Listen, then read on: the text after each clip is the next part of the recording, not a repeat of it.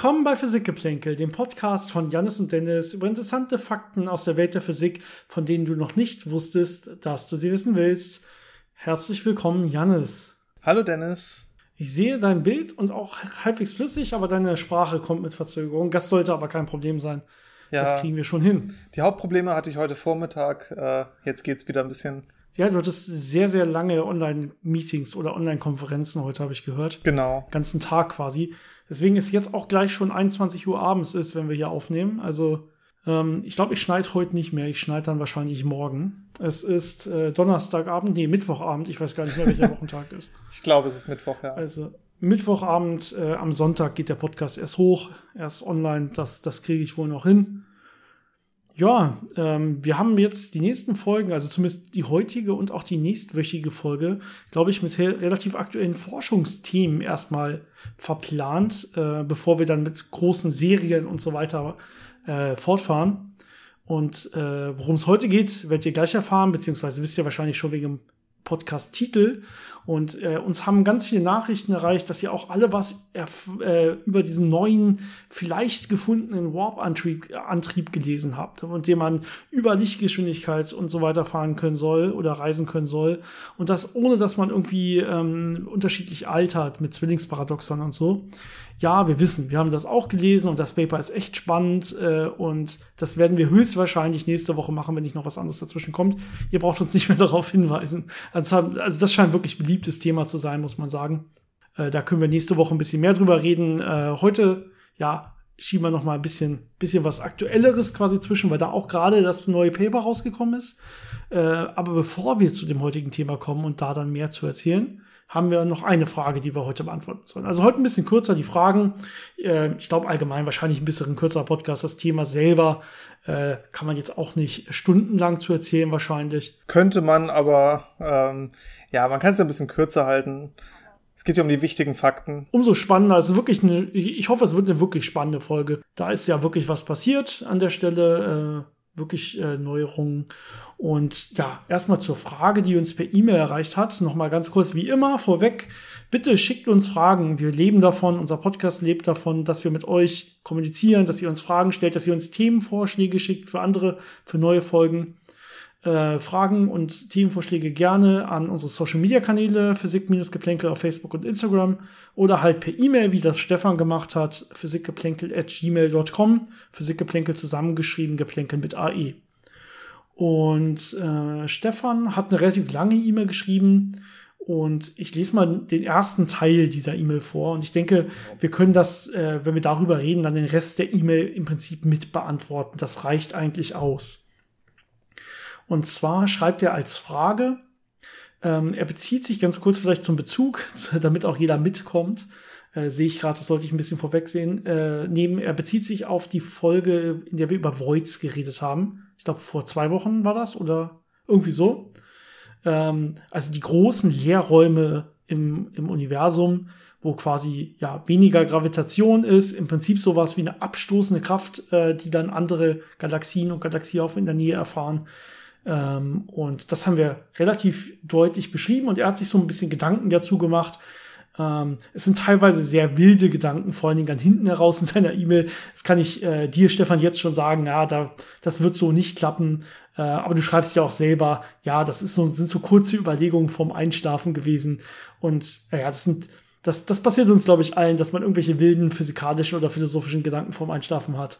Ähm, aber über den ersten Teil kann man jetzt wirklich mal konkreter, glaube ich, reden. Und dann sieht man auch, warum das hinten raus dann vielleicht ein bisschen zu wild wird. Und zwar schreibst du, äh, wäre es möglich, dass diese Voids nicht leer sind, sondern einfach nur Slabs beherbergen. Äh, Slabs sind äh, ja extrem, ja, schwere, große, schwarze Löcher.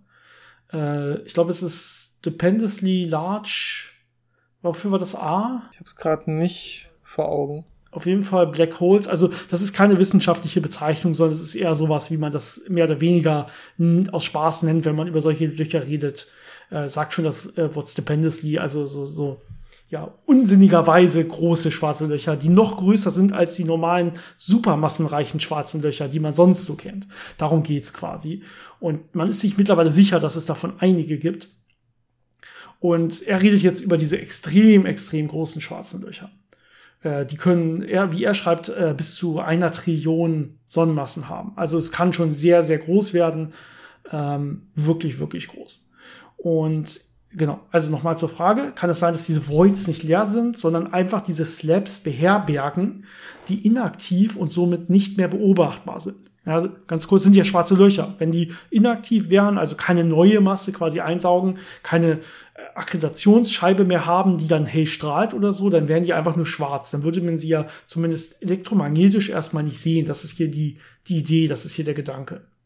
Er schreibt, Linseneffekte ohne erkennbare wirkende Materieansammlung sind ja teilweise im Universum erkennbar, werden aber versucht mit dunkler Materie zu erklären, da man ja bisher davon ausgegangen ist, schwarze Löcher benötigen zwangsläufig einen massenreichen Stern, der zu einer Supernova wird. Ähm, ja, also Linseneffekte in großen Dün äh, Bereichen, wo man nicht konkret Sterne sieht, sieht man schon. Und ja, du hast auch recht, dass man die größtenteils nach heutigen äh, ja, Maßstäben oder, oder Angaben mit dunkler Materie gut erklären kann eigentlich. Wobei man dazu sagen muss, diese Linseneffekte treten ja nicht in den Voids auf, äh, sondern schon in der Nähe von zum Beispiel Galaxien oder Galaxiehaufen ähm, wo dann nur die Details der Masseverteilung halt nicht so sind, wie man das im optischen sieht. Zum Beispiel bei diesem Bullet Cluster hat man ja zwei Galaxien, die zusammenstoßen und da sieht man sehr gut die Materieverteilung von der sichtbaren Materie, aber durch Gravitationslinseneffekte kann man eben äh, kartografieren, wie die Masse an sich verteilt sein muss da drin und das sieht dann so ein bisschen anders aus, ein bisschen verschoben aus und äh, daran sieht man halt, dass es sich eben um dunkle Materie an der Stelle handeln müsste. Ähm, und an der Stelle kann man auch relativ gut ausschließen, mhm. dass da jetzt äh, ja solche supermassiven, supermassiven schwarzen Löcher irgendwo das erklären könnten, weil das schon eine relativ homogene Massenverteilung ist. Das heißt, man hat da nicht einzelne riesige Massepunkte, sondern es ist schon über große Bereiche verteilt und mit schwarzen Löchern würde das schon ein bisschen anders aussehen. Genau. Und man sieht in diesen Voids ja vor allen Dingen die die extrem, die fehlende Gravitation, die fehlende Massenanziehung.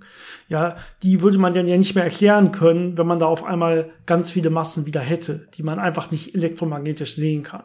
Also das klappt, glaube ich, nicht ganz. Äh, vor allem, weil man, wie gesagt, diese Gravitationspotenziale ganz gut messen kann, an, auch anhand von ja, Bahnbewegungen von äh, Galaxiehaufen in der Nähe, auch teilweise in Voids drin. Die sind ja nicht komplett leer, da sind ja auch noch Galaxien und Galaxiehaufen. Es ist einfach nur nicht ganz so dicht.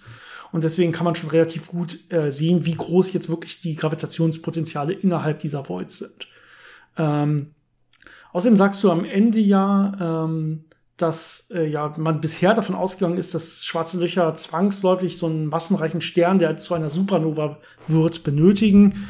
Ähm, das ist in der Tat nicht so für diese supermassenreichen schwarzen Löcher. Man weiß relativ sicher oder genau, wo so die Grenzen sind. Also wie zum Beispiel, wie groß ein schwarzes Loch maximal werden kann, wenn es äh, entsteht nach so einer Supernova und äh, wie groß ein schwarzes Loch danach dann noch werden kann, indem es entweder einfach Masse ansammelt durch Akkreditationsscheiben, durch Aufsammeln von Staub und Planeten und sowas, oder durch Kollision mit anderen schwarzen Löchern. Denn auch dadurch kann es, auch damit kann es quasi nicht maximal groß werden sondern da gibt es natürliche Grenzen im Prinzip. Und die könnten nach heutigen Theorien nie anwachsen zu solchen supermassenreichen schwarzen Löchern. Das heißt, davon wird gar nicht ausgegangen an der Stelle, sondern man hat schon andere Erklärungen dafür. Ähm, man ist sich noch nicht sicher bei den anderen Erklärungen und ja, da gibt es verschiedene Modelle, wie das eventuell sein könnte. Ähm, aber es ist nicht so, dass man davon ausgeht, das müsste immer mit, mit Materieansammlung zu tun haben. Ich glaube, das gängigste Argument für die meisten supermassenreichen schwarzen Löchern, die man dann in, Zentrum, in, in Zentren von Galaxien findet, ist, dass das äh, sehr kleine mikroschwarze Löcher waren, ähm, in der ganz, ganz frühen Phase des Universums, noch vor oder während der Inflationsphase. Und dann haben die sich so richtig stark aufgeblasen mit der Inflation, mit der Ausdehnung des Universums und sind dann zu diesen supermassenreichen schwarzen Löchern geworden. Ähm, ja, weil es mit anderen Methoden in der Tat nicht geht. Also da hast du quasi schon recht, aber das ist mehr oder weniger bekannt. Ähm, alles, was du nachschreibst, wird wahrscheinlich ein bisschen, bisschen zu wild und, und klappt so einfach nicht mehr. Ich hoffe, ich hoffe, das war so okay. Wenn nicht, schreib uns einfach nochmal, dann können wir auch im Prinzip mit 1 zu 1 Kommunikation, E-Mail-Kommunikation nochmal äh, ein, zwei Fragen vielleicht besprechen. Gut, ich würde sagen, das war's für die Fragen heutzutage. Ihr seht, wir haben theoretisch mehr Zeit für Fragen, also schreibt uns ruhig noch weiter Fragen über irgendwelche Themen, entweder die die letzten Folgen betreffen oder Themen, die euch sonst so in den Sinn kommen, die mit Physik, mit spannender Physik zu tun haben. Da reden wir doch dann immer sehr, sehr gerne drüber. Diese Woche war es recht ruhig mit ja. Fragen. Ne? Die letzten Wochen gab es ja sehr viele, aber diese Woche war es irgendwie ein bisschen es weniger. In, ne? Es kommt in Schüben. Es kommt in Schüben. Und manchmal ist es sogar so, dass wir ein bisschen sortieren müssen. Und wenn uns jemand dann acht Fragen schickt, können wir dann nur drei von beantworten oder so, weil es einfach zu viel sonst wäre. Ähm, und ähm, ich habe jetzt aber keine mehr alten mehr rausgesucht, die wir irgendwie noch wiederverwerten können, sondern ich denke, ähm, also wenn ihr uns noch irgendwelche, schon irgendwelche wichtigen Fragen geschickt habt, die jetzt nicht in so einem Riesenkatalog standen, die äh, und wir die noch nicht beantwortet haben, dann schickt sie uns jetzt ruhig nochmal. Dann haben wir sie wahrscheinlich irgendwie vergessen oder übersehen, dann tut uns das leid.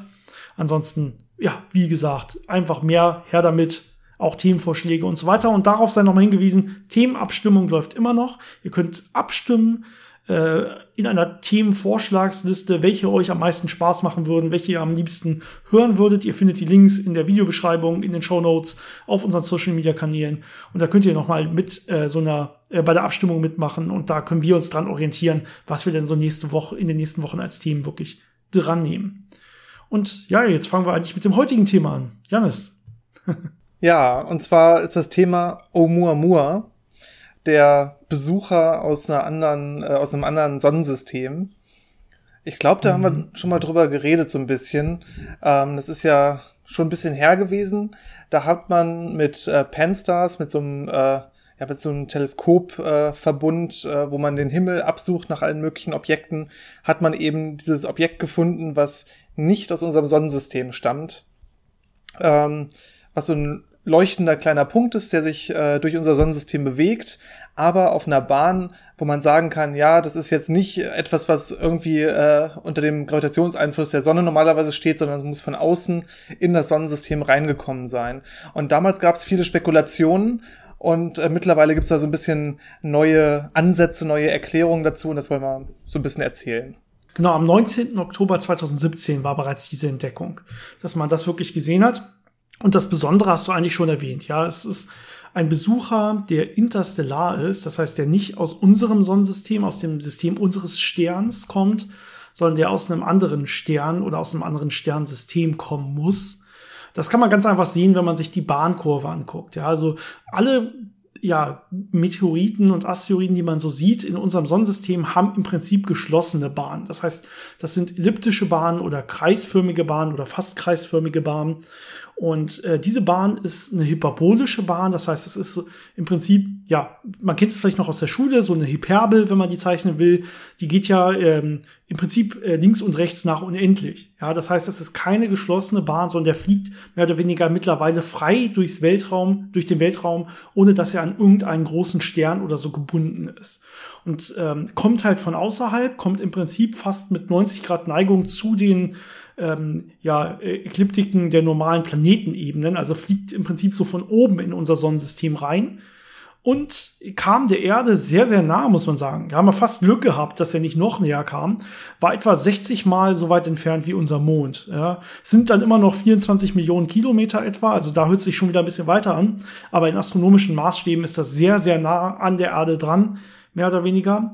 Und das hatte da auch dann dazu geführt, dass es da viele Spekulationen gab, könnte das Ganze nicht, ja, übernatürlich, will ich fast sagen, also nicht natürlich, sondern vielleicht außerirdisch sein. Ja, es gab zu der Zeit äh, mindestens einen, vielleicht auch ein paar Physiker, die sich da geäußert haben und äh, den Verdacht geäußert haben, dass es sich dabei um entweder eine Art Raumsonde äh, von Außerirdischen handeln könnte, also etwas, äh, was quasi ferngesteuert oder autonom losgeschickt wurde, um äh, ferne Welten zu erkunden oder sogar mit äh, Passagieren an Bord, um halt ja andere Sonnensysteme zu beobachten oder zu untersuchen.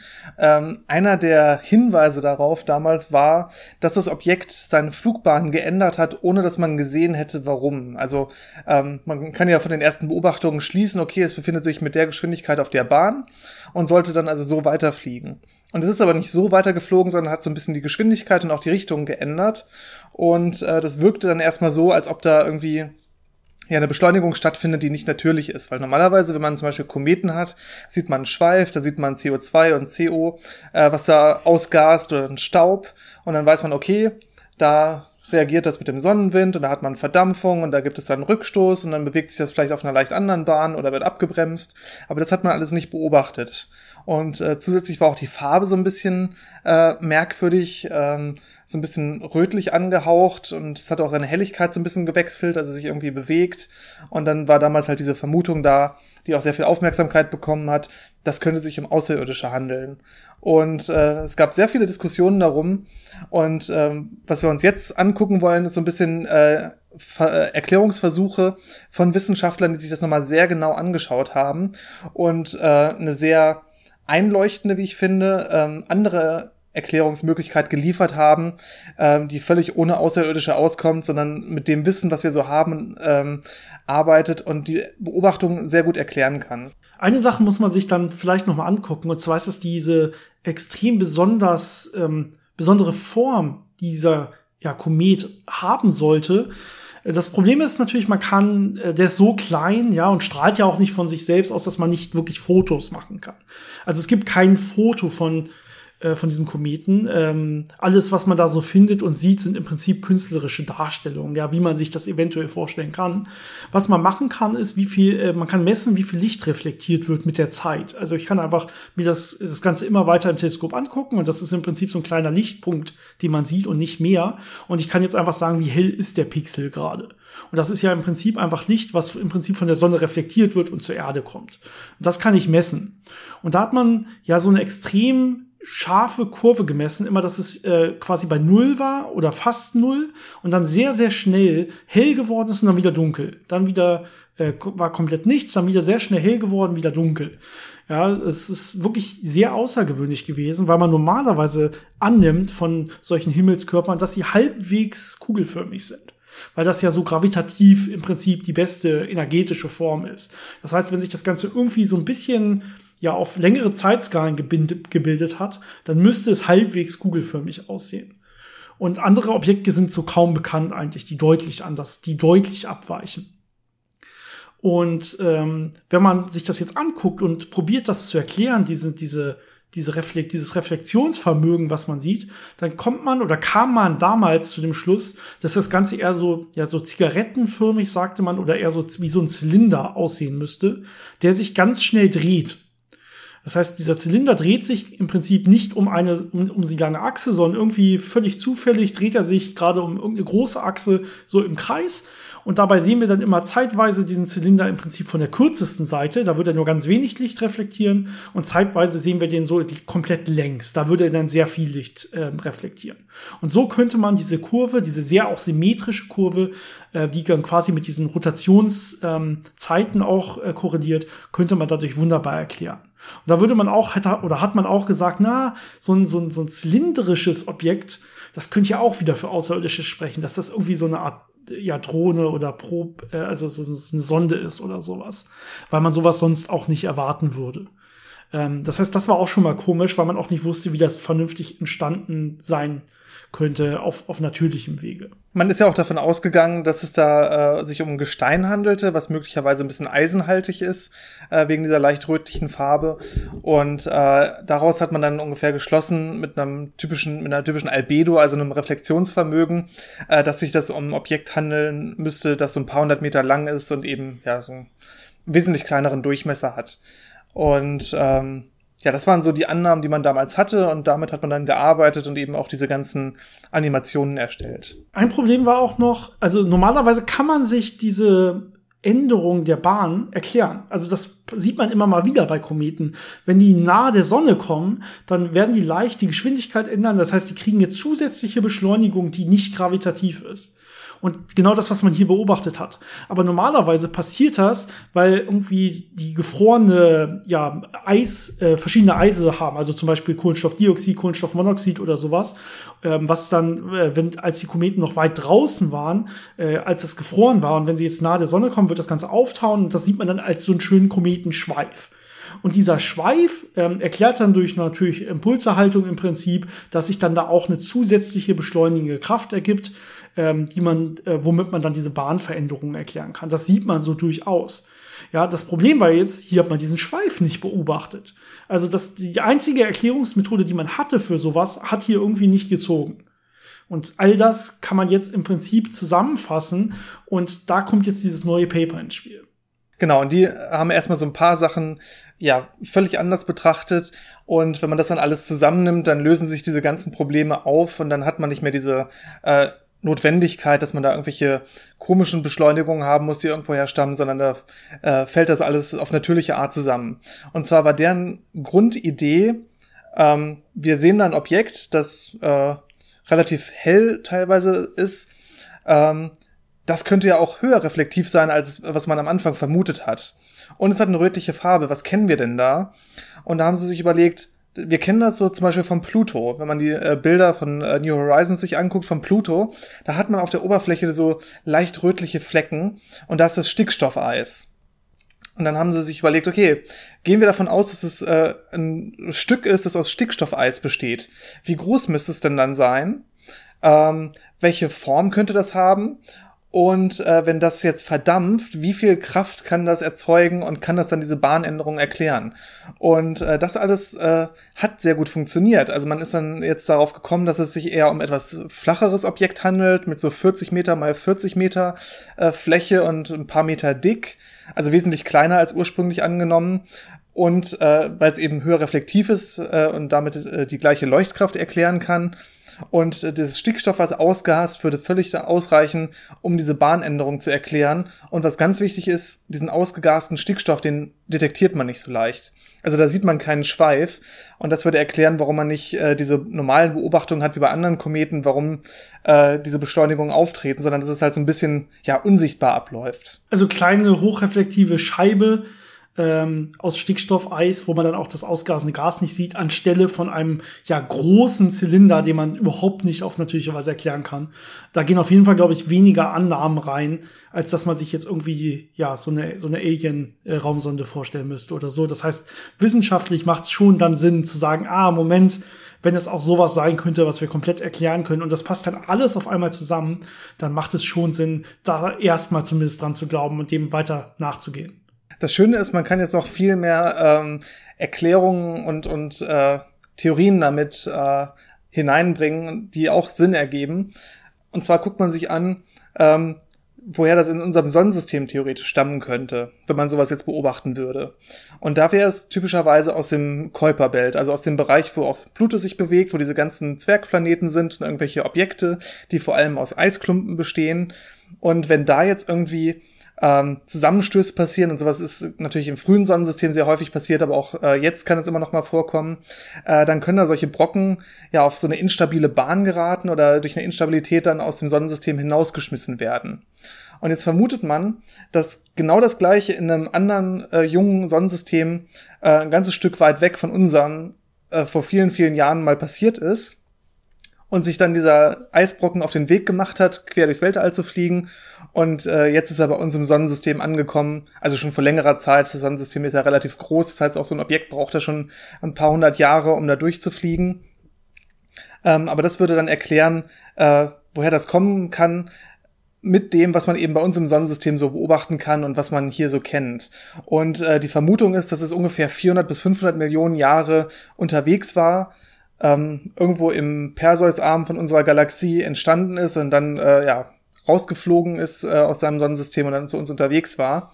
Und äh, ich finde, das ist mindestens genauso spannend wie die Idee, dass es Aliens sein können, dass wir hier ein Bruchstück von einem Exopluto, also von einem Exoplaneten, der so ähnlich ist wie so ein Pluto sehen, äh, der irgendwann vor ein paar hundert Millionen Jahren mal einen Zusammenstoß mit einem anderen Objekt hatte und dabei äh, ganz viele Bruchstücke rausgeschleudert wurden und von denen ist jetzt eins bei uns angekommen. Ja, äh, man hat natürlich auch noch alles untersucht nach zum Beispiel ähm, ja, Signalen von, von außerirdischem Leben. Ja, man hat sowohl das Objekt äh, ganz lange angeguckt, als auch die Richtung, wo es herkam und hat natürlich nirgendwo was gefunden. Also zum Beispiel das Green Bank Teleskop Teleskop wurde äh, auf beides gerichtet und auch die ganze SETI-Gemeinschaft hat alles abgesucht, die ja darauf spezialisiert sind, äh, im Prinzip nach außerirdischem Leben im Weltraum zu suchen und keiner hat auch nur einen Hauch davon gefunden. Äh, was natürlich trotzdem super schön wäre, ist, wenn man sich das ganz aus der Nähe angucken könnte. Ja, wenn man wirklich hinfliegen könnte, darauf vielleicht landen könnte oder zumindest sehr nahe äh, davon wirklich richtige Fotos machen könnte. Man äh, nicht nur, wenn es Außerirdische wären, sondern auch so. Man lernt ja sehr, sehr viel, wenn man sich ähm, ja im Prinzip solche Kometen, die von sehr weit draußen stehen, äh, äh, ja, die sehr weit draußen entstanden sind, aber auch zu, äh, zum Beispiel bei einer sehr jungen Galaxie oder beim sehr, äh, beim Sternsystem, was gerade erst noch in der Bildung oder so ist, weil man natürlich dann auch sehr viel selber lernen würde, wie das eigene Sternsystem zum Beispiel entstanden ist. Ja, da sind ja viele Annahmen drin, die noch gar nicht wirklich physikalisch nachher ja, überprüft werden konnten. Und ähm, ja, das würde also wissenschaftlich ist es extrem interessant, sich solche von sehr weit außen stammenden Brocken mal anzugucken. Das sind ja im Prinzip die Überbleibsel von dem, was wir hier nachher als Sonnensystem sehen, wenn man so will.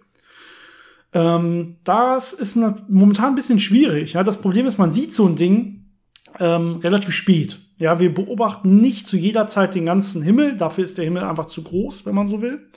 Ja, und ganz große Brocken würden wir vielleicht sehen, aber sowas sieht man erst sehr, sehr spät. Sagen wir, wir sehen sowas mit viel Glück drei Monate, bevor es die Erde passiert. Und drei Monate später ist es dann im Prinzip schon wieder außerhalb der Reichweite. Dann hat man vielleicht vier, fünf Monate Zeit, im Prinzip eine Mission zu starten, irgendwas in den Weltraum zu schicken, irgendeine Sonde oder so, und die dann auf die Geschwindigkeit zu bringen, sodass sie da auch mithalten kann.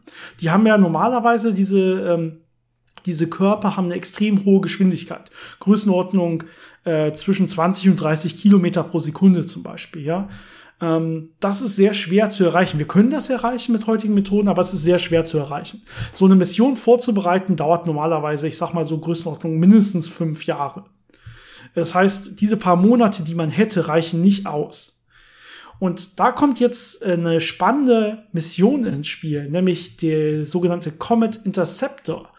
Ähm, und da will man einfach drei Sonden, äh, im Prinzip eine große mit zwei dazugehörigen kleinen Sonden, äh, einfach schon jetzt starten. Also der Start ist für 2029 geplant. Das ist gerade alles in, in Berechnung und in Planung und so, bevor es dann in den Bau geht. Die plant man einfach ähm, jetzt schon mal zu starten, jetzt schon mal ins Weltall zu schicken, auf einen schönen stabilen Punkt, äh, den zweiten Lagrange-Punkt L2, ähm, wo er dann einfach ja stabil quasi mit der Erde mitfliegen kann, wenn man so will. Und der ist dann schon oben und bereit. Ja, der hat im Prinzip so, so große Sonnensegel in sich drin. Äh, der kann dann aufgehen, der kann die dann ausfahren und dann kann er damit genug Elektrizität erzeugen und da kriegt er auch genug Impuls vom Sonnenwind noch, dass er richtig schnell beschleunigen kann. Und ähm, ja, damit würde man viel schneller einsatzbereit sein, um diesen diese hohen Geschwindigkeiten zu erzielen und dann auch wirklich auf solchen Kometen zu landen, äh, wenn man dann ja in, in nächster Zeit wieder solche Kometen sieht.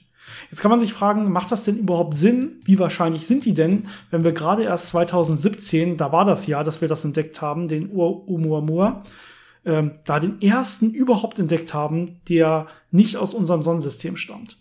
Dazu muss man jetzt sagen, es gibt noch einen zweiten, und zwar 2019. Das heißt, es wird jetzt häufiger, dass man sie sieht.